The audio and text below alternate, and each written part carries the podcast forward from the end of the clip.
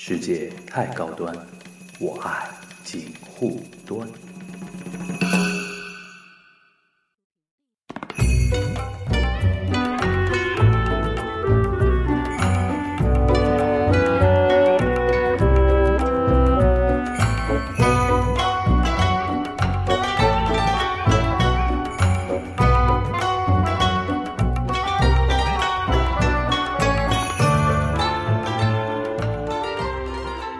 看上去就是韩国，就是说传统媒体这一块儿还是竞争还挺激烈的啊。是的，对，因为那个像那个电视也好，我们都不说综综艺节目跟电视剧了，你光是他们现在这种新闻的那种抢抢新闻的这种这种战争就看得出来。像上次那个就李胜回到李胜利那个话题，他那个郑俊英回国，嗯嗯嗯，他那种记者等他的那种阵仗，之后真的国内都已经传为段子了嘛。说扯头发，把他从那个车里边拉出来啊，把车门关上啊什么的。啊，这个东西，我觉得你是不是跟我们稍微解释一下？因为我一直有这种感觉，就是说韩国吧，这些有头有脸的人啊，嗯你包括像明星啊，包括像那个财团的那种二代、三代啊，嗯嗯嗯之前不是有那个韩韩韩国航空公司的那个大韩航空大韩航空的那个呃长公主啊，啊啊啊，是长公主吧？长公主、二公主都出事儿了。对吧？然后那个二公主是打老公对吧？还那个？那媳妇，那那那二，反正我记得长公主最早的长最早，的长公主那个打那个那个花生对花生，然后花生事件她是不吃花生的还是什么意思啊？啊，觉得这个流程不对，对，然然后把那个乘务员给大骂一顿，对吧？然后把他赶下飞机了，赶下飞机，然后还开除啊，怎么样的，对吧？没开除成，反正现在还在。反正那个事情也好，什么，反正每当碰到这种事情啊，嗯就是那平时就非常风光那批人啊，嗯都刻意会在那个镜头面前嗯，表现的非常憔悴那个样子。对，就是他们，他们是不是韩国文化就要求你不化妆，然后不怎么样，然后一定要在镜头面前忏悔啊，那个样子。因为你化了妆，你看李胜利他化了全妆，所以就被网上说骂了一顿、啊，他们是真，的是觉得说你不能化妆的，对吧？而且这个也有一个因素啊，啊，因为在韩国的司法实践当中，嗯咱不能否认说他就是有钱无罪，无权有罪是不存在的，咱嗯不能这么说。对所以呢，但是我要比如说从轻处罚你，我总需要借口吧。啊，比如说你就推个轮椅呀、或者是你推个轮椅在那啊。躺着呀、啊，对对对对，这样的话，我们就可以说嘛，说这个人就是身体也不好，啊，律师也会建议你这样做，对，然后韩国呢，他又对韩国经济做了多少贡献，啊，然后怎么怎么样，所以就判几年几年。一。方面也是缓和一下舆论压力吧。没错，的确，而且韩国人认这个。哦，也认，虽然韩国人会骂说你又装憔悴了，但你如果不装憔悴，就是更火大，对，对，反正左也是不对，右也是不啊，对。心也挺软的，其实对吧？当然，当然，你就算装成，韩国人还是会骂的，说你看看那玩意儿又开始是装装病了。但是如果你不这么装，李胜利那样，他不是全装出现的吗？对就说你这个连反省都不反省了。那他为什么全装出现？就李胜利，我我据我听到的一些信息，嗯李胜利是主张自己无罪的。啊，他到现在还是这样觉得。第一个，他主张自己无罪；第二个，他认为他自己是一个替罪羊。OK，李胜利是这么认为的。他我替谁的罪呢？他觉得这个暂时还没有，这个就是现在韩国民众眼里最大的一个光，到底是谁的替罪羊？啊各种猜测。，OK，行。那关于媒体，其实你刚我们刚才在聊的时候也已经有点带到了啊，嗯它背后的一个财团的一个一个事情。嗯因为现我们经常聊那个韩国经济的时候啊，嗯。就是说韩国经济是被大财团所把持嘛，嗯。啊，这个事情，因为你刚才也提到，比如说很多媒体它背后的最大的金主嗯。就是财团，财团嗯。提供了给他们的资金、嗯。他们的广告来源、他们各种各样的东西，对吧？嗯，对，然后，然后财团在那个社会的各个层面嗯。都是很那个怎么说呢？就掌控韩国的社会的上上下下方方面面，嗯嗯嗯。对吧？因为，呃，据我所知，比如说韩国年轻人他不是要考那个很好的大学吗？嗯然后他出来之后嗯，的一个最大的一个目标就是进入财团工作，对，这个是是是是存在的，对吧？不仅这是事实，而嗯且每年加入三星啊、L 嗯这种大企业的考试，就像小高小的一个高考一样，就公务员考试一样的，对吧？对，就那种阵势。而且都是有专门的补习班，嗯有那种阵势是有的。那个，你能不能给我们大致介绍一下韩国主要的几家财团啊？就是哪有哪些啊？我们不一个个一一展开了，就稍微列举一下。比如说大家比较有名的啊，嗯三星、嗯 LG，嗯然后那个现代，嗯然后乐天，嗯，算吧。算然后还有什么？啊、我们一般说韩国，当然就是根据韩国法律上啊，财团大概是有三四十家左右，三四十家啊就是能够算财阀的这个词汇的大企业。嗯但是我们一般说财阀，财阀啊，一般都会说十大财阀。嗯韩国有这个十大财阀这个说法，嗯当然每年十大财阀会变啊，因为它是根据它那个市值来计算的。但是一般情况之下，我们说十大财阀会这么排：第一名是三星，嗯第二名现代汽车集团。这是我要纠正一点，现代它不是一个集团，它现代它是个分离的好几个集团只能说现代系诶，它原来是一家了。原来是一家，后来分家了，OK，几个集团分家了。它分家是因为什么？哎，说白了也是兄弟姐妹之间的一些、对兄弟分家，这都是现代系，就都叫现代。然后第二名现代汽车集团，就是说还不算现代系，现代系就是不不这么排了，对吧？对，因为它是不同的公司嘛，啊不像三星系，每一家都是三星控制架构之下的，但现在不是这样。所以说我们一般说现代的时候是现代汽车，因为现代汽车这几个现代系集团最大的，最大的，嗯，对，第一名是三三星，对，第二名现代汽车，嗯。然后 SK、LG，，SK、LG，对，，因为 SK 它是做石油化工是它的主业，嗯嗯。所以它是现金很多的，嗯，它可能规模比 LG 还大，对。因为它现金问题牵涉到。，OK。然后第五嘛做电器，对，然后第五名就乐天，乐天，对，乐天它是个流通起家的企业，但是因为呃乐天集团它是那个呃乐天它是是一个在日的日裔的不是韩裔的日本人，新家嘛。对新家，他是当时学了日本的精髓回到韩国的。乐天韩韩语怎么说？Lotte，？Lotte 的，对。哦，那你跟日本一样的，对他们，也是 Lotte，但是他们俩呢是主张是两家公司但他俩又是在某种程度就是千丝万缕联系在一起的。对对对，乐天它的一个整个管理是沿袭了日式管理，我们这么说，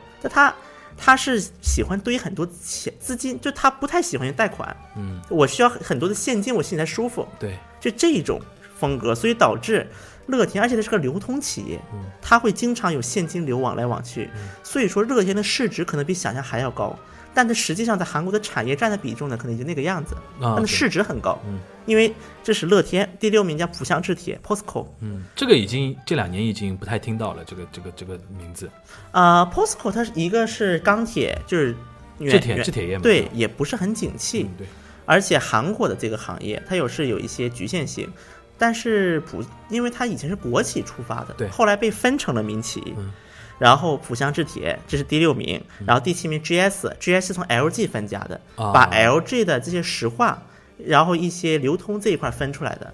是因为 LG 它是一个两家人合资的企业，六比三、六比四合资的，是姓具的一家和姓许的一家，两家合资的。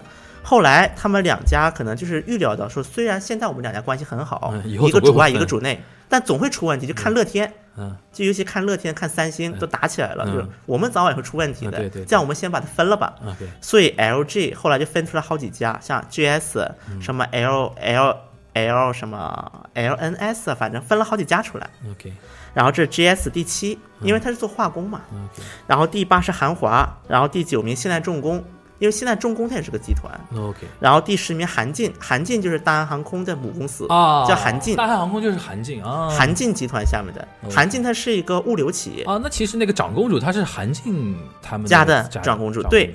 然后第十一名啊，我说的第十一、嗯。第十一是 KT，是韩国的一个叫韩国通讯，它是个运营商，哦，但是呢，它是一个以前是国资分出来的，所以导致它虽然现在名义上是个民企，但它会受政治的影响会比较深刻。嗯那么一般我们管这十一个叫做韩国比较大的一个财阀，嗯我们一般会这么分。他们他们大概就。他们因为有一种说法嘛，就财团掌握了韩国 GDP 的百分之七十嘛，当然，咱们不能这么比，因为它其实很多 GDP，咱们一般如果学过经济学就知道、g d p 的概念就是在一年之内在一个地区所产生的生产总额叫 GDP。你不能用市值去比这个东西，对吧？如果是你按市值去比的话，那么我们会得出一个结论：嗯不仅韩国的经济都在靠财阀，嗯而且所有的中小企业和个体工商业都在为韩国经济拉后腿儿，因为韩国就是首尔那个证券交易所、嗯 KOSPI 嗯市值前十的企业，它的 GDP 加起来是大过韩国总大 GDP 韩国总 GDP。那就相当于这些小企业都是在拉后腿了。你们在给韩国那个拖后腿，对吧？对啊，所以不能这么算。但是那你觉得怎么哪些数据或者说哪些现象是很难反映那个韩国财团对韩国的一个掌控能力呢？咱们其实可以看几点，我啊、我分几点来说啊。第一个，韩国的中小企业，那么韩国的我们可以说韩国的中小企业百分之九十以上，它的产业链当中都是存在大企业的。比如说，你中小企业产 A 零件，你产 B 零件，你产 C 零件，最后你发现这 A、B、C 零件都是进大企业的产品里的。也就是说，中小企业很多处是为大企业打工。很简单的一个例子啊，我举个简单的例子，北就是东风悦达起亚，它是韩国起亚汽车在中国的合资企业。嗯东风悦达起亚在盐城建了厂，带了三百个中小企业过去，带了韩国的三百个中小企业对都是做零部件的嘛，对吧？就是产业链上下的。供应链上下的一些公司。对，很当然也有的是真的是带过去有的是跟着过去的。对对，因有的是为因为你是我的客户嘛，对，对吧？啊，OK，然后而且韩国这个跟日本那个丰田是一样的。就名古屋那个城市，一大半都是给丰田打工的企业嘛，对吧？而且韩国还有一点是，韩国企业对于整个供应链上下的管控是非常严苛的。就比如三星手机，三星可能全世界为数不多的能够把绝大多数核心零件都自己制造的公司。韩国企业是有这么一个传统。我就举再举一个例子，现代摩必斯有一家零部件企业叫做，它是现代汽车集团下面的一个控股的零部件企业，就靠现代汽车自己的订单，它能够成为世界前十。世界前十的零部汽车零部件企业，就只有一，它只给供一家供货就能做到世界前十。当然大绝大多数都是一家，可能小部分还有一些其他的。啊，这这等于是说，等于是表面上看是财团这十家公司，其实它背后养活了，或者说围绕它的是有几百、几千、几万家公司。可能是整个韩国整个，尤其是制造业，嗯可能是个核心。咱不仅说制造业，咱再回到一些跟民众会息息相关的一个，就服务业上面啊。对，在三星的医院出生，然后在三星的学校上学，然后大学入了三星财团的学校，然后吃三星做的豆腐，然后去三星开的电影院。就你这辈子就离不开三星的。然后呢，你可能上班在三星公司，然后你手机呢是三星的手机，最后你死在三星的那个养老院里，这个还是有可能的。啊 OK，这是所以说，它无论是从整个经济架构，还是从它的那个，还是从它的一个民众对它的一个接触度来讲，嗯它都是占着一个非常主导的地位哎，那我们一般对财阀政治啊，嗯控制韩国啊这种比较持相对负面的看法，嗯，这个东西韩国人是怎么看这个问题的？他们觉得这个是问题吗？肯定也是问题。也也是觉得有问题。当然，这个不同的人看法不一样。嗯，一些尤其是偏左的人，哎比较激进的哎人，左派的人是怎么看这个东西的？财阀就是击毙。财阀就是击毙，就刚才你说的那个。为什所以所以当年朴槿惠游行的时候，可是有一个口号的，嗯就是朴槿惠弹劾、崔拘留、逮捕崔顺实，嗯财阀解体。哦，财阀要解体，但这是比较激进的了，啊但实际是不可能嘛？现实性比较低了。对对对，当然，他左派会这么主张，嗯觉得现在财阀就是个击毙。他们的 GDP 也就是说，他们掌控国家，然后导致很多那种中小企业或者说平那个分配有问题的这不是一个企业的问题，是财阀制定了韩国的游戏规则。啊。我觉得这就是觉他们就觉得这个说法过分吗？你觉得制定了不过分，就完全是这样的，对吧？这样吧，我用媒体来举例子吧。嗯这样，我给你读几条短信，啊，我不说是谁给谁发的，行，然后你读你读。啊好，然后就是来感受一下，就是啊、就是什么是什么样一个感觉。我们在过去的一段时间，用你们的眼睛来看这个世界，以后也将会这样，请你多多帮帮我们。我们是用血构成的同盟，这是第一条。嗯第二条，前老师非常感谢一直您对于我的照顾和关怀，嗯然后您给我发的礼物我收到了，我会跟我的孩子和老婆一同去感激你对我的这个恩惠，嗯然后呢，我们将一同继续努力为。更为打造你们的社会继续做出努力，这是第二条。嗯第三条，你们所想构造的社会和我们所想走的路是一模一样的，我们就是同盟，这是第三条。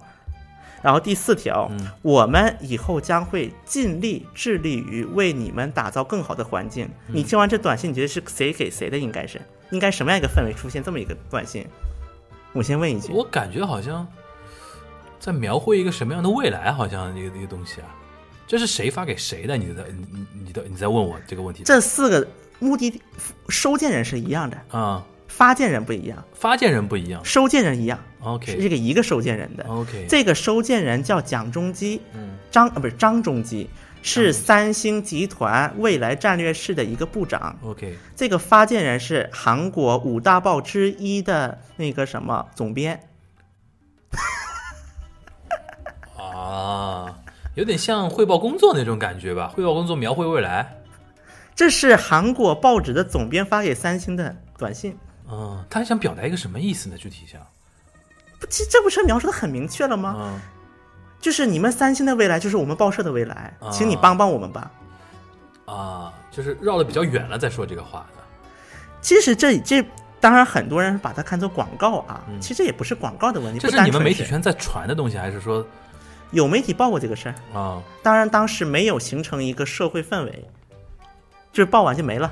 就看得出来，就是那个大媒体的负责人对于财团，他也是这种态度嘛。你看这个这个态度，谁是上级谁是下级是一目了然的，对对对，谁上谁下。而且那个三星的人也不是很高级的一个官官，但他那个级别不低，级别不低，应该在三星里面，当他一样级别的也就二三十号人，嗯嗯，很高了。三星集团多少几十万人？那足以看出来三星在韩国的一个地位。OK，你看这个口气像是，这像是一个媒体人和一个企业的打交道口气吗？对对对，我以为是那种像要推销什么东西卖给别人，然后一个劲儿的在拍马屁的那种感觉，对啊。对啊？是这种感觉吧？OK，然后这个事情当然也构成了一个后果，因为这个事情曝光的时候跟朴槿惠弹劾那个时期是接近的。啊，当时很多韩国人不是喊击毙清算就嘛，助长了这种氛围嘛。然后当时李在镕嗯就是韩国就是三星集团的那个太子嘛，所谓的嗯，就做了一个决定，解散三星集团。嗯哼，这个解散是什么概念？是这样的，以前在三星各个子公司上面有一个三星集团，三星集团它有一个未来战略室，嗯，这个未来战略室呢，是一方面是三星一些自己的人在里面，集团家族自己的人，另外也有一部分是各个子公司往上派的人，嗯，就是大概有两三百号人，这一个办公室里。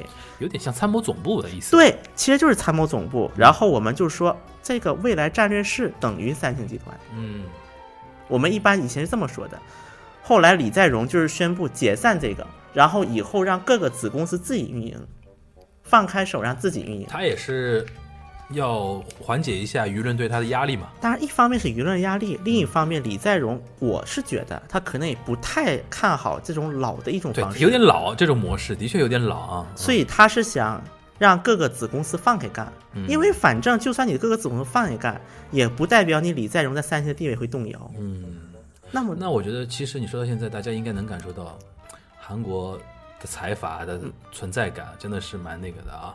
那再回到上次刚才说的那篇文在寅那篇稿子啊，嗯，他最后很煽动的一些话是说什么呢？就是说，虽万人无往矣嘛，对吧？如果那个文在寅他也知道这这一场他肯定会败，但是他还坚决要去做这个事情，但里面就体现到一个问题，就总统韩国总统是真的掰不过财团的手腕吗？你觉得呢？首先，你我对于刚才那篇你您提到的稿子，我的第一个想法是，嗯如果把这个拿给青瓦台发言人，他一定会很开心。对，这是第一点。嗯第二点，呃，这么说吧，嗯但是财阀是有一点是强过总统的，的总统只有五年，啊，对而财阀不是五年对年，，而且他是还有家族制的嘛，对吧？而且传下去的，而且毕竟在一个资本主义社会还是市场经济当中，那么他钱所占据的一个地位是无法忽视的。对。那么这一点是肯肯定定是存在在韩国社会，哪怕我现在先忍你个几年，对也是存在的对。吧？而且在韩国社会可是传过一个小道消息，嗯说是三星想赶走朴槿惠，怎怎么说？怎么说这 有这种小道啊。当然这只是个小道消息，这个是没有任何信源的。那如果嗯，站在文在寅的角度，站在总统的角度啊，我啊们说具体哪个总统，他想干掉哪个财团，理论上达得到吗？也能也出现过这种事情。比如说，你能举个例子吗？当然，我觉得例子可能比较老一点，老一点不要紧。像全斗焕时期，全斗焕大概是八十年代末，七八十年代，对七八十年代了啊。对全斗焕、朴正熙时期，可是有不少财阀被干掉的，嗯，也有很多像为什么会想到去干掉财阀呢？不听话不听话，对，很简单哦。比如说，釜山，韩国釜山有一个国际集团，嗯，当时是韩国第三大集团，当时的地位是。哦，那个时候，三星还在卖大米的时候，就是韩韩国本身财团，它也是一个不断洗牌的一个过程的。是它是存在一个社会变革期，一个社会变革期就会洗一轮牌。那民主化之后的韩国总统要做这种事情，应该难吧？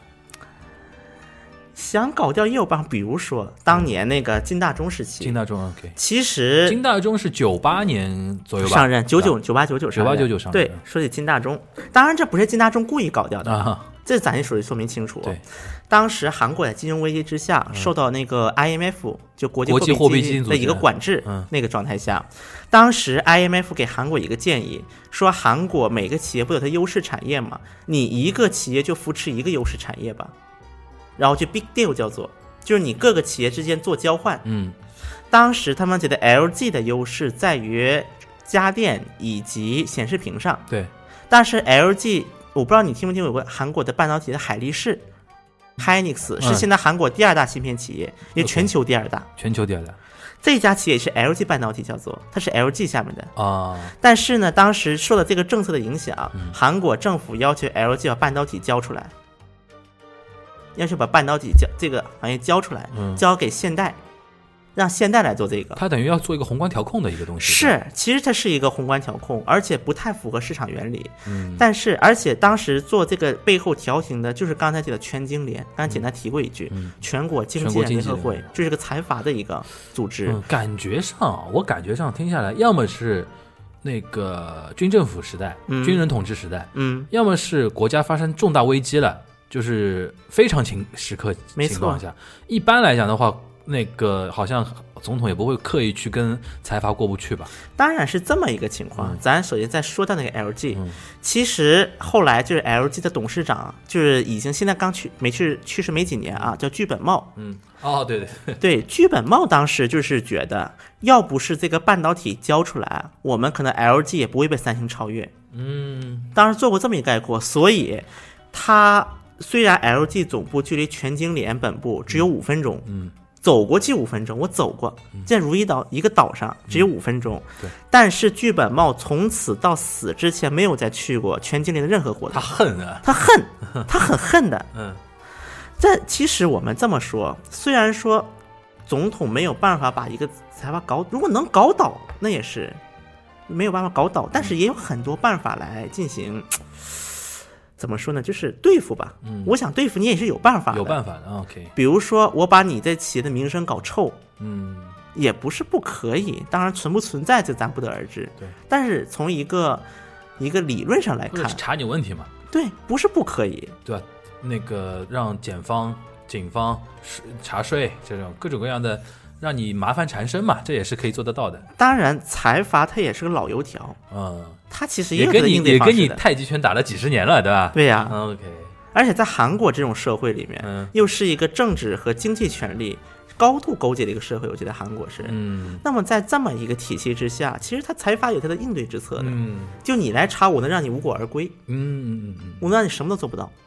我觉得这个他们是有这个能力在的，我觉得韩国是。所以其实我们从这一个大的一个体系来看啊，而且你不要忘了，难道检方警方就会听政府的吗？啊，这也是对对啊，你让检方去查，人检方也不一定听你的。对第一个，韩国在一个制度上来看是个三权分立的国家。对咱们从制度上来看对，但虽然你说是不是完全分立吧，咱们也打个问号。嗯但至少在制度上是分立的。嗯第二个，难道在检方里面就不会有一些对现任总统不满的人吗？或者对跟财团关系比较好的人吗，对，对而且韩国这些财团可是有奖学金的，啊，很多财团人是用奖奖学金从首尔大学毕业的，或者首尔大学，或或者或者是出国。海外留学的，对吧？啊，韩国财阀，因为他真的是这个手已经伸的无处不在了，你很难很难说很难说你一生中没有受过财团的一些正面影响嘛，对吧？包括你在媒体里面，韩国像有一些财阀，可是对媒体有奖学金的，他奖学金奖奖你干嘛呢？出出国国培训。出国学习，学习啊，学习两年新闻再回来。嗯，但那那你说，其实是种投资啦。对，其实像这两年对于媒体的投资倒变少了，倒是，啊，但是前两年真的挺严重的，尤其是在韩国金英兰法，就是那个法律，嗯。就是出台之前，嗯，呃，韩国媒体的乱象就是、呃挺。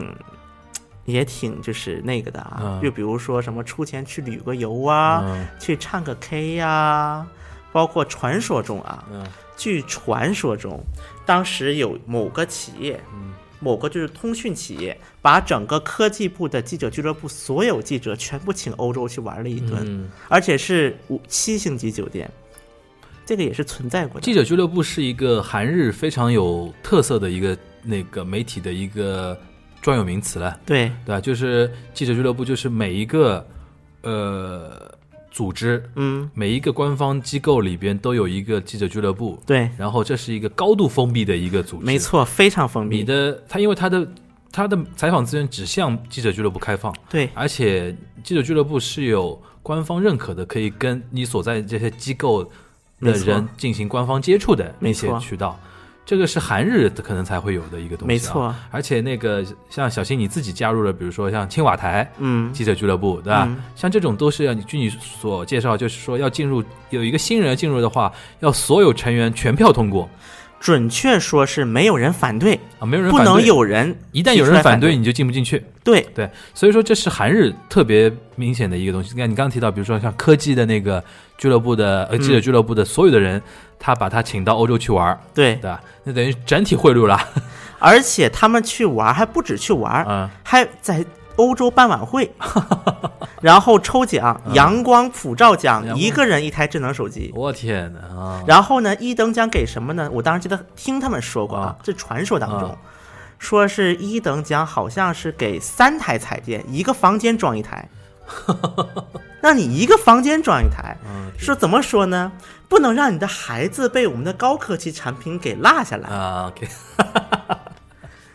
然后还会呢，歌呀、吃喝玩乐呀，这都会带上的。其实我觉得这个所谓的击毙啊，我们现在暂时引用击毙那个说法，嗯击毙也击了几十年了，嗯，不是一朝一夕，冰冻三尺非一日之寒。没错，你要去拔它，或者说真的觉得有什么问题进行什么改革，真的用我们现在我们中国的话讲叫改革进入深水区啊，这些既得利益阶层也不是说那么容易能够弄掉的，对吧？那我们回到文在寅这个人身上啊，嗯，你觉得对于他来说的话，他对这些击毙的一个态度是什么呢？你的观察？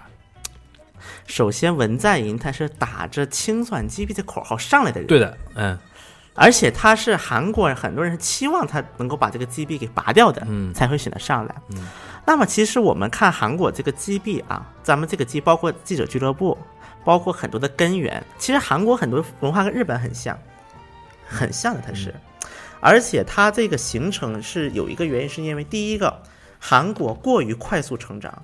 韩国 GDP 的增长速度可是比日本、美国等同级别发达国都要快，嗯，都要快的。增长速度啊，对，它发展的很快，嗯它的很多就是好像八十八八十年代开始嘛，七八十七十年代底开始，七十年代底，因为好像就是八八年的汉城奥运会是它的一个标志性的一个事情没错。所以说，这么一个快速的成长，导致它很多制度没有跟上来。嗯。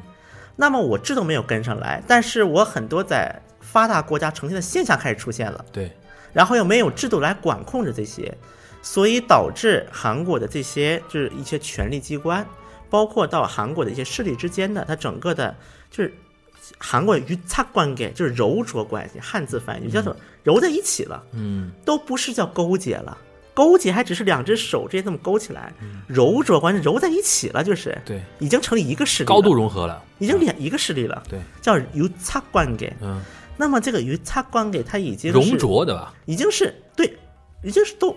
在一起了，这是一个势力了，已经可以说是。嗯。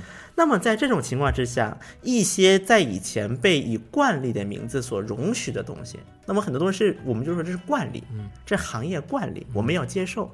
那么这一些所谓的关系在高度的融合之后，那么肯定是韩国民众会不满的，对这么一个社会现状，就想打破这个社会现状，而且韩国人这是发现，我们既然能够用我们的手把总统给搞下去，那么我们什么事干不了？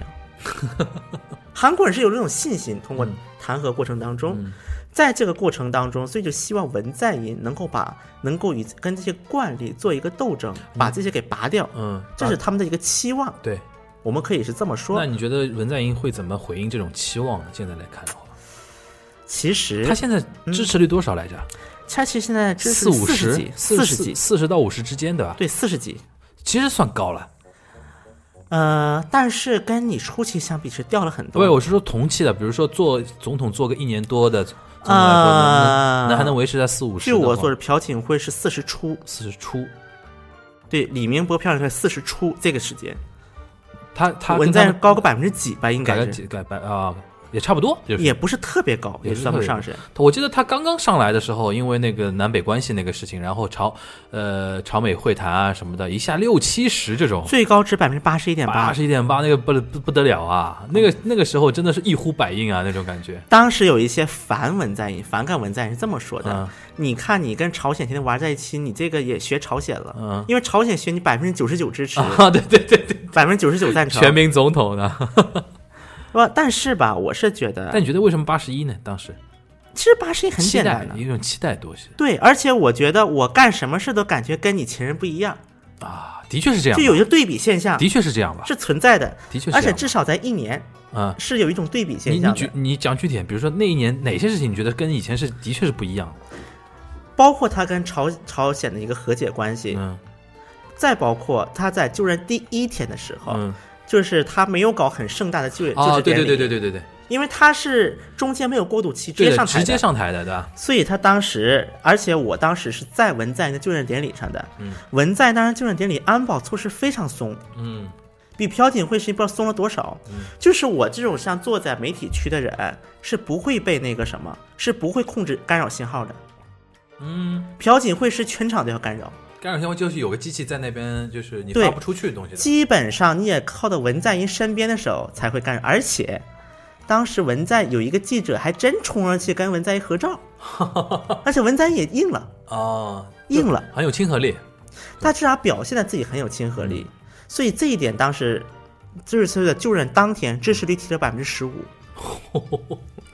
这个主要是前任这个事情太大了，对于韩国的影响，对就导致无论什么事都是有对比效应，以至于包括到现在文在寅他做的一些失误。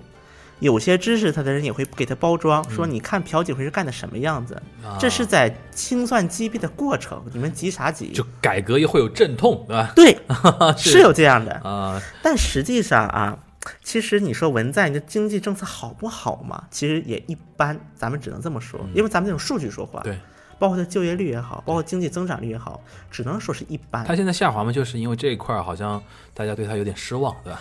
对，而且就是只要是韩国，有些人可能认为，只要我把文在寅选上，把朴槿惠赶走，击清击毙清算掉之后，韩国就会立刻突飞猛进。但实际上很难，嗯，是有这些人会这么想，我是觉得。对，那么这也是有这个效果在里面。但是我个人觉得，总体来讲，文在寅他的整个执政还是挺有方向性的，就能看出来他是在往哪个方向去使劲儿，他是想干什么，这样能看得出来。虽然他干的好不好，比如说比如说嗯。在外交上，在那个半岛乃至整个地区来稳固他的一个和平机制，嗯。包括他是在那个。包括他对美国也是，嗯。他一方面他也不想走的极端反美路线，对因为也离不开美国，的确，呃，我这边插一插一句哦，嗯。那个我认识的一个日本的一个研究那个韩国的一个专家，他是一个嗯。日本的一个教授，嗯他嗯。总结说，呃，文在寅因为他针对的是他刚上台之后嗯。那段时间，和去年一整年那个整个那个朝美会谈，然后嗯。两两那个南南北关系这呃发言，他就说文在寅最做的最成功的一件事情，就是对卢武铉时期的一个反省嘛。嗯。他就说卢武铉时期，他就说左派政权在韩国左派政权特别容易把统一这个事情放在外交的前面，对，就是因为他他们其实说客观的说，对韩国来说最重要的是朝美关系，对，美国关系你不搞定的话，你什么事情都别想干。对，对吧？然后他们说卢武铉就是因为太过于倾向于说我们半岛之间搞我们半岛的和平进程，嗯不踩你美国那一套，嗯然后导致了卢武铉就等于摔跤了嘛。嗯然后说文在寅就吸取了那一套东西，就是他在推朝美，呃，就在推朝美会谈之前，先把美国那块儿给沟通清楚了。然后美国呢，这个那特朗普呢，他也愿意这那个唠这套嗑儿，嗯所以说这次好像推的就相对感觉就外界看起来比较顺利。嗯，你觉得观你就你的观察是这个样子吧？我觉得这个观察是有道理的，嗯有它道理在的。因为其实，在韩国这么说，尤其在卢武铉时期，嗯可以说是韩美关系一个低谷。嗯这个基本是评价是一致的。对，无论是他韩方的一些反馈，还是美方的一些反馈，于是包括包括韩美自贸嗯区，包括韩国向伊拉克派兵，其实这两个政策导致卢武铉失去了很多左派选民，就他的支持实失去了很多。哦，就左派都不支持他了已经。但为什么只能这么做？嗯，为什么他要还要强固着很多支持是反对去要往伊拉克派兵？就伊拉克一战时期，嗯包括为什么他要跟美国签自贸协定？嗯其实我们也是认为他是要弥补这些事情。啊，就卢武铉是有这么一个想法。啊你说这个事情，他做这个事情的目的是因为要弥补之前得罪美国的那个东西啊，有是这种观察的想法，但是这但反过来又得罪了左派选民。这自己的支持势力也失去了。对对对，就我反对你的人，我也不会支持你；但我支持你的人，我也不会支持恶。性循环了，等于是说。所以说，从那个时候开始，嗯卢武铉的整个人气和支持率是一落千丈的。嗯虽然这里面也有些内政的因素，但从外交来看，的确这个因素占挺大的。对。然后反过来就是说，现在文在寅可能看到了这一点，是，至少他在这个吸取了一些经验。对对对。所以说他在那之后开始，就是他会去斡旋特朗普，会斡旋金正恩，嗯。而且不是只考虑特朗普，不是金正恩一个人的想法。站在各个角度去考虑这个问题嘛。是，所以说文在寅，包括我印象很深的一件事情，嗯当时文在寅在大选的时期，文在寅有一个就是对外媒的一个联络官，嗯。当时那个外媒联络官聊过一次，他们当然推一个报道，就是策划推一个策划，在那个美国《时代周刊》嗯推动一个策划，然后那个策划的标题就叫 The Navigator，一个协商家，嗯，就是把文在的定位在一个协协商家家上，我觉得定位是准的。对，当时他们也是把自己定位成，然后他们也是向外界想显示这么一个形象，就是我能够有能力在这几方之间做一个斡旋，嗯做一个主导，就是拉动这一系列往前走的一个，这是文在寅的一个初衷，也是他的一个想法，我们可以这么说。其实我们通过那么多的角度来聊啊，其实已经把文在寅的各个方面大概已经有有一点慢慢慢筑起来了啊。嗯然后我还想，就你刚才也提到，他跟卢武铉的关系很密切嘛。嗯然后卢武铉政权的时候，他也扮演了相当重要的一个角色嘛。一开始是他的一个像左膀右臂，嗯然后中间离开了一段时间，是嗯。卢武铉政权恰好是卢武铉政权碰到最大危机的那个时候，嗯。甚至那个时候被弹劾啊，然后停止总统职权啊那段时候，然后后来他又回来嗯。收拾局面，嗯。然后整个整个这样，其实卢武铉政权也有很强的文在寅色彩吧？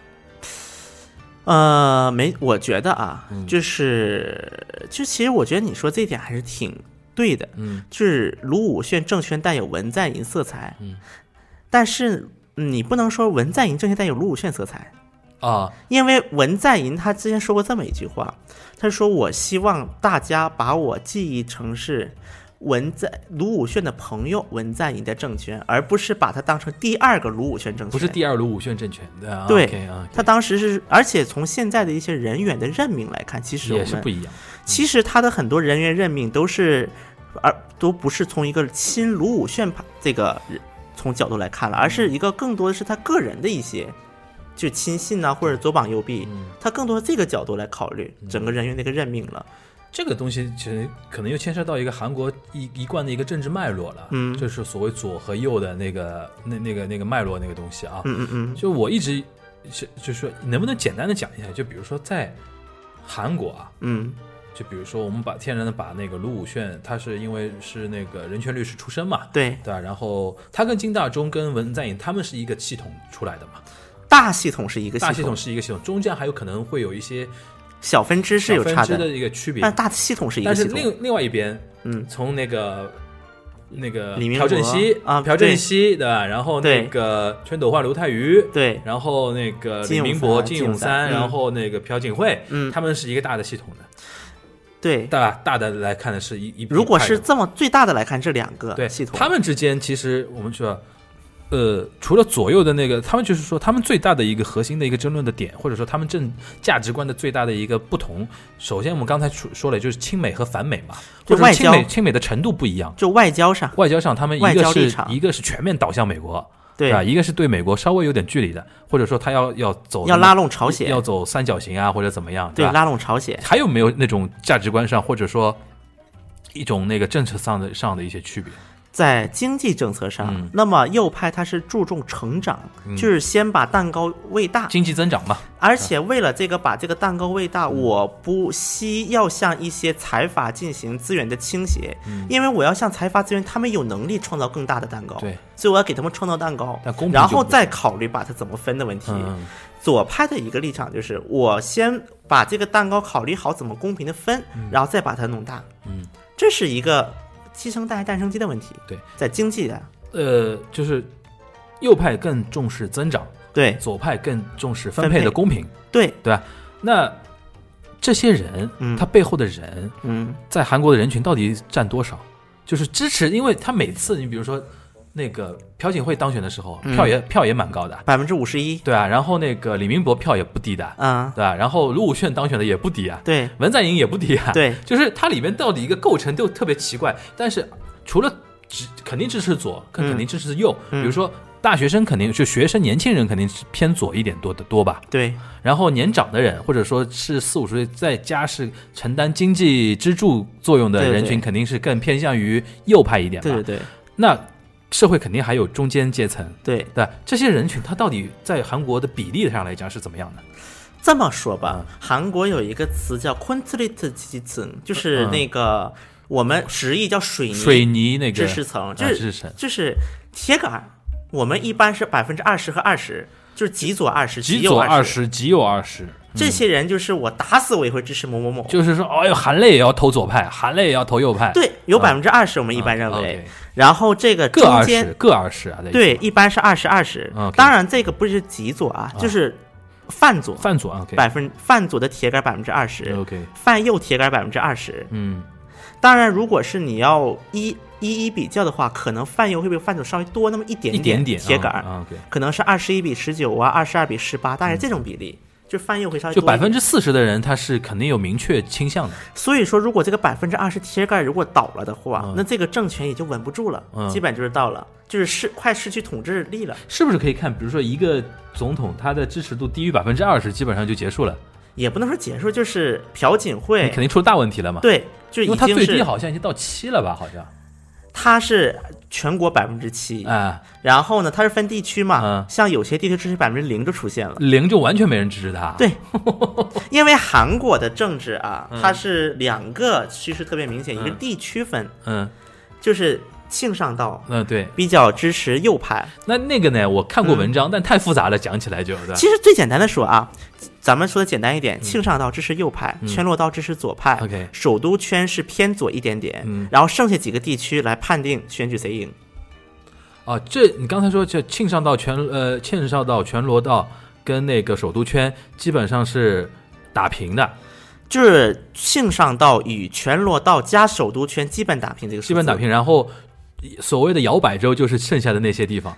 尤其是中青道，啊基本我们认为谁赢了中青道，啊。这个选举谁赢了。啊，首尔反而是偏就是偏左右左一点点。左一点点啊。但是没全罗道那么偏左，全罗道因为它是有个历史渊源的，全罗道当年就是光州，嗯光州事件啊。对，这都是全罗道地区的事，啊，所以导致民致主圣地，对，所以导致就觉得你一个朴正熙的后裔来我们这你儿，疯了吗？你？所以我们一，所以为什么在韩国说有几个政治人特别厉害？嗯。他在比如说他是一个右派人士，嗯。他在光州当上议员了，哦。或者是他的一个左派人在大邱，因为大大邱跟光州是一样比较极端的城市政治倾向。啊，在大邱的，因为这不得了了对吧？为什么说这次国会议员选举，为什么说民主党就是嗯。左派完胜，就是因为左派在大邱占了两个两个议员，嗯，有两个大邱的议员，你说不仅自己的铁杆都守住了，那就是说嗯每次他们选举就要选中间的百分之六十的差不多，那个什么，就是说中间选民。差不多，啊每年就是这样。OK，然后他每次好像都会是说不是一对一那个 battle 的，有时候有的时候会冲出来第三组。经常，对这年年都有。基本上朴槿惠和文在寅那路已经是属于个例了，嗯，因为两个人实在太大了，导致其他人也没有什么出头之地。就你选票百分接近百分之五十，五十一比四十八点几，应该，是那个时候已经是相相当强势的候选人了。两个相当强势的。但他其实说很多历史上的时候，他们都是弱势总统，你百分之三十几的票就当选总统也有吧？但一般这样会比较，如果百分之三十几支持的话，只有那至少得五个候选人出现了，五到六个候选人。啊，到时候我们可以调查一下历史上，比如说当选最低的是 好像金永三，金永三。不是不是不是卢泰愚，卢泰愚的。卢泰愚他基本是三比三比三当上的，啊，只是因为卢泰愚那个是什么情况呢？当时当时全斗焕刚刚解除那个军事政权，嗯。这么一个情况之下，因为卢泰愚他是全斗焕在政治上一个后继人，有点像是，因为他俩都是嗯徒弟嘛。军队出身。那徒弟嘛，但是当时金永三和金大中是两个民主化运动的那种就是英旗，手，但他们两个旗手闹，啊，就我要先当，我要先当，就民民主派里边自己闹内斗了啊，导致然后卢泰愚出来说，我会慢慢去清算全斗焕的这个残一些残骸的。嗯然后他当时一个口号是：我是一个普通人，希望我们能够打造一个普通人能够当家做主的一个社会。嗯我是我也是个普通人。他当时卢泰宇说过这么一句话：我的名字叫泰愚，嗯泰是泰山的泰愚蠢的愚蠢的愚，我的名字是个大很愚蠢的一个人，嗯所以我得多听你们的意见。所以在卢泰愚政府期间，韩国是一种就经常喜欢开会，嗯，做做青瓦台到企业都是有这么一种文化的。倾听嘛对，因为我是个很愚蠢，他自己这么说的。，OK，而且的确，韩国的整个氛围的一个缓和是在卢泰愚的时期，所以我觉得挺可惜的一点，韩国现在民众对于卢泰愚评价并不高，准确说是没什么关注。现在好像评价最高的卢武铉是很高的吧？被文在寅带出来之后嘛，很多人就会嗯想念卢武铉。金大中也很高吧？其实韩国如果是要评排名的话啊，朴泰朴正熙是最高的，基本上是如果就是在朴槿惠弹劾之前，朴正熙最高，对的，弹劾之后基本就是卢武铉第一，嗯金大中跟那个谁差不多，跟那个朴正熙比例差不多。嗯。然后第三可能会是，反正第三开始就没什么意义了，都个位数的百分。嗯因为像金永三，他上台的时候是搞了很多改革，嗯。但后来一个金融危机，然后又什么桥塌了、楼塌了。啥了，都没了。对，桥塌、楼塌就都塌了嘛。OK，所以，像我觉得卢泰愚，他其实是一个还是一个比较有脑子的一个总统，我觉得对，但是韩国民众的评价不准确说没什么关注，因为他是个过渡总统，嗯对，就大家会认为，然后这个这样的结构也导嗯。致，比如说韩国现在经常被外界诟病的一个问题嘛，就是首先社会倒过来倒过去的嘛，对对吧？然后一个就是互相斗争太厉害了。对，就是当韩国总统没有一个好下场嘛，就经常被人家诟诟病的这一套嘛。没错你觉得这个东西它还会继续持续下去吗？会呀、还会继续持续？除非说这整个政治结构发生一个巨大的颠覆，嗯，只要不是这种情况下，我觉得这种结构还是会。就，和解不了，左右和解不了。当然，如果说文在寅他那个什么，他自己真的很干净到那种大家都查不出来他什么东西，嗯那这是啊，你说下一届的总统会不会来清算他，对吧？对，这就另当别论了。嗯但是整个结构会是这样的，就是我提出的政策你都反对，嗯你提出政策我都反对，对，应该内耗了。对，基本。而且韩国因为它整个它这个政治体系，毕竟发展的时间比较短嘛，那么我在一个比较短的情况之下，它又没有那么成熟的一个讨论机制。然后你看韩国民众也是，韩国民众他就是他很那个，很多人都是非常的有责任感吧，应该叫做。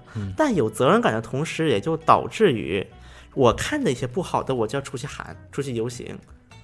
那么，如果我是一个敌政敌，我看着一堆人在烦你呢，那我不会上去添油加醋吗？嗯，所以会有这么一个结果出现。我觉得，嗯这也是它整个一个社会结构所导致的一个问题。嗯，我觉得今天聊到现在啊，嗯那个我们觉得说那个大的题目虽然听上去挺挺大，谁在统治韩国，嗯其实是越来越复杂啊，越来越复杂。这个事情其实说起来，嗯说起来你可以很简单把它把谁在统治韩国归为说美国在统治韩国 啊，因为你安全啊什么的嗯都是美国在负责，对吧？嗯那个美军驻驻韩美军基地那那么强大，你说是是美国在统治韩国，美国是太上皇，也可以这么理解。嗯但是这个社会呢，你这个扒开来细的剖析来看呢，就像我们看，那还有它有比如说政商结构的问题，嗯对吧？然后还有什么媒体啊的问题，对吧？嗯然后还有各个圈子圈层的问题，就是说韩国就像你最早我们这个节目刚开始的时候你提到的一点，嗯，就中国人现在对韩国的认知首先是不够的，对？而且呢是容易被标签化的吧，对，对吧？你比如说最最近的趋势就是把文在寅搞得像一个那个那个怎么说呢？一个一个一个独那个自己背负了一把宝剑的一个孤独的战士一样的那种感觉。我会把那篇稿子给翻成青瓦台的发言人看的，我相信他一定会特别开心。然后那个那个写那篇稿子那个作者还姓卢。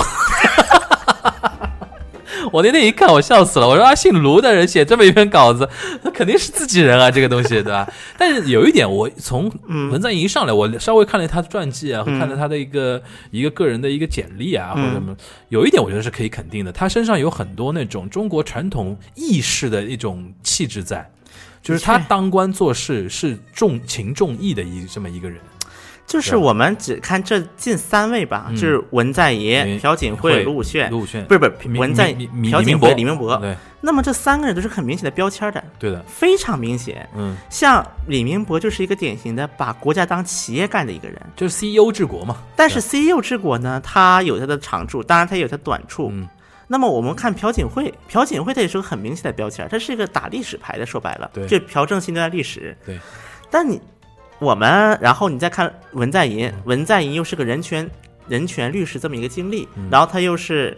因为的确，很多人认为是李明博把文在寅给清算了。呃，那个卢台呃卢武铉，对，不卢武铉、嗯不是李明，李李明明把卢武铉铉清算了算了，嗯是有这么一个主流舆论是存在的。对的，而且，而且包括文在寅这个政府之下，逮捕卢武铉、逮捕那个李明博的日期是卢武铉的忌日，哎，这个是你怎么都说不过去了，那个那个那个，是忌日逮捕的李明博。哎，你然后卢武铉自己去那个李明李那个不是文在寅、嗯自己去了卢武铉的墓地，墓地还去致辞了。去报告了，对吧？他去致辞，然后他当时说这么一句话嗯：“这将会是我是做大韩民国总统任期之前最后一次来到你的墓地前。嗯，我将会作为一个成功的总统，在五年之后重新站在你的面前，来听你的故事。”这是文在寅最后致辞最后一句话。就是在他的卢卢武铉的墓前，对吧？而且当时就后来有几次文在寅不是休假嘛，因为他们总统休假肯定坐直升机嘛。嗯对，当时有一次，很多韩国网民看到的，就是文在寅，因为总统直升机它是有那个 logo 嘛，总统那个 logo 在的，在文在卢武铉那个墓地旁边转了好几圈再走。当时有很多韩国民众是看到的，我天哪！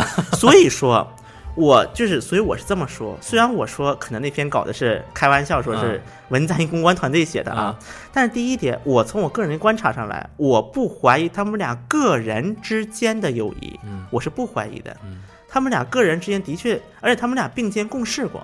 而且当年在韩国做人权律师很难很难的事情，嗯是一个特别特别难的。这个我们我觉得去看《辩护人》这个电影就看得到了。但，辩护人可以有艺术加对对对，工在里面，但但是那部电影真的是很经典的一个电影。他的确能够把这么多难、这么多苦的一起走过的人，那么他们的友谊是不用我来怀疑的。对的，当然，你把这个友谊抬高的同时，嗯但是你政治斗争可不是能够靠两个人友谊就能说得清的很多东西。对对对，包括他背后的一些人，包括他台前的一些人，包括他之前利益纠葛，这不是说能够靠两个人的友谊就能够把，就假设我两个人是很亲，那我两个人很亲，那你就那个什么吗？你就会手里有钱吗？也不会吧。你手里会有钱吗？也不会吧。嗯所以我觉得这个问题应该更多元化的看待，而不是把一个人着急把他拔高。对，当然咱们咱们把它拔高，等他做完事情，他已经做完这些了，我们再给他拔高，我觉得也不晚。嗯。比如说，我以前写过一篇稿子，叫做那个什么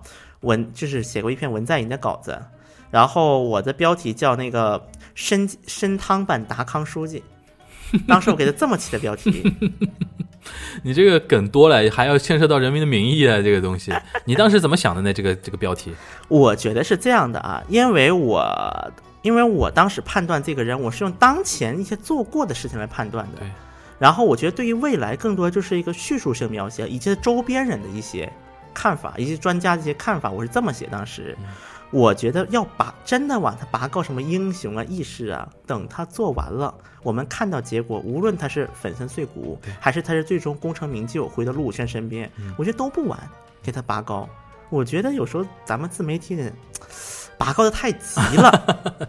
这个我觉得自媒体有自媒体的一个特殊性在嘛，它需要用这个东西来传自达到自己的传播的一个效果。包括咱们再说，咱们再说回那个记者那篇稿子，嗯就韩国记者那嗯篇，为什么那么猛，对吧？就是我这么说，是韩国记者拼是真的。嗯，我讲一个一个笑话啊，嗯当时我在韩媒上班的时候，我一个同事问我这么一个问题，说呢，你也是中国人，嗯要不你写一篇你们中国留学生在韩国不学习天天追星的稿子吧？让我来写，嗯。就是他们的很多人的脑子其实形成了一种对预设，而且韩国记者，因为他有一种优越感在的，就刚才包括提到记者俱乐部也好，有很多封闭的文化在就是保在就是之下，那么他们很多人就变得整个就是会有预设。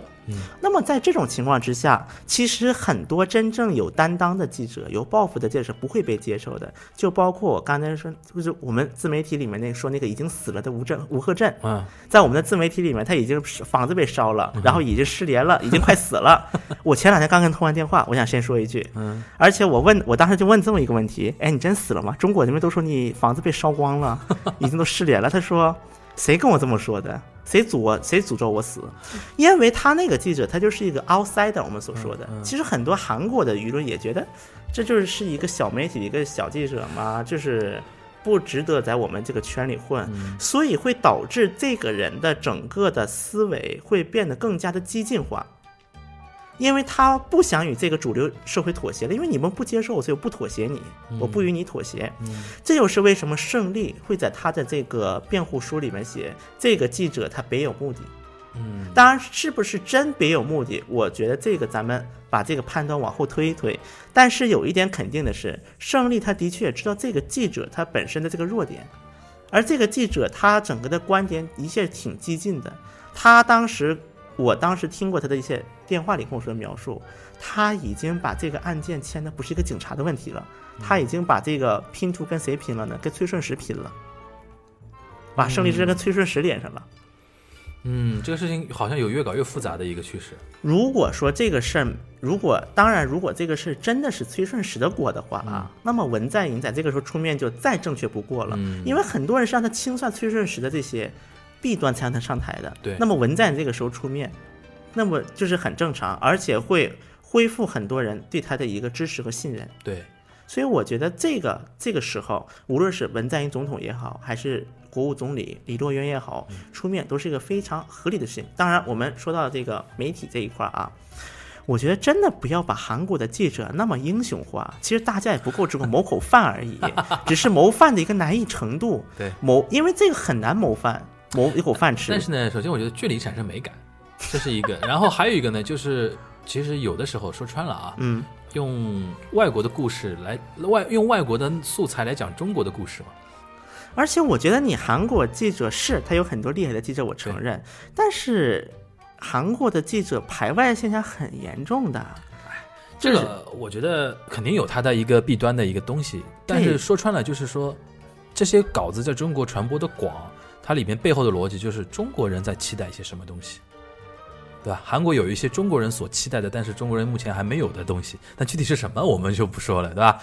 但是这也是我们觉得说，但今天我们做这期节目的一个目的啊，首先你你的科普是很重要的，就把一些平常我们其实并没有太多感觉的那些东西，比如说它媒媒体的一些布局啊那些东西啊，还有一个就是祛魅嘛，嗯。祛魅嘛，有一些比如说啊，他总统是一个那么了不起的一个一个形象，像你刚才说的，等他做完再说，嗯。对吧？这个评价是不及的。嗯。然后媒体那么拼那么猛，但是从你这边角度来说，也是他首先不是那么完美，有他的问题，而且大家都混口饭吃，对对吧？然后比如说韩国还有各种各样的那个现实，从你今天我听下来你的角度来说，就是今就是因为我们很多中国的听众啊，嗯或者观众啊不了解，所以有的时候会被标签化、嗯极端化，或者说理想化。嗯理想主义化，这是一个最大的一个一个一个一个一个问题吧？对也不也不能说是问题，一个特色吧。对对但是我觉得不断的这种交流或者不断的那种认识，嗯也是有这种东西的，对对。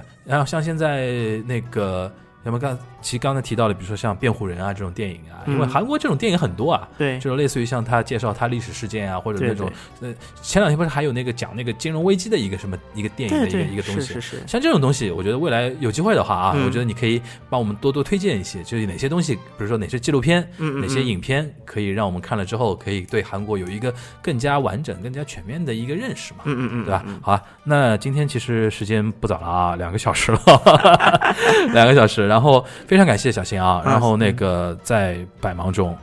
也不知道，也不知道百忙中了，就是这个话题，其实我们一直一直想聊啊。这今今天是真的是一个很很好的一个契机。嗯首先，我觉得李胜利的事情，我我的感觉是这样，就是就像你刚才说的，嗯，还在调查中，对对很多事情你下结论都过早，对对吧？但是这个事情呢，是韩国现在比较重视的一个事情，没错，肯定也不会那么简单就落幕了。没错，肯定，但是呢，中间肯定会有各个妖魔鬼怪都会出来，那个群魔乱舞的啊。嗯但是我们让尘埃落定之后，嗯再回过头来看这个这个事情。对但是对于韩国的话题，我觉得我们会长期关注下去，因为毕竟怎么说呢，也是我们文化相近的一个国家，也是一个近邻啊。像像像像我们经常会关注日本的话题是一样的。嗯嗯其实我们平时关韩国关注的少了啦，对吧？经常会、呃、他们一申请文化遗产，我们才关注一下，对吧？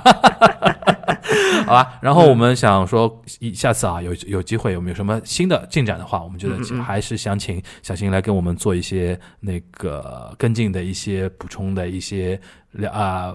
我们不能叫报道了，就补补充的一些说明、补充的一些科普的一些一些东西啊，因为我觉得在中国是至少在我认识的媒体人当中，对韩国的问题最有发言权的就是你了，媒体人当中啊，因为又不像学者那么专注于某一个东西，但是其实你自己在媒体圈也待了很久嘛，嗯在中国、美韩国媒体圈都待了很久，很多嗯东西是能看到双方的一个啊。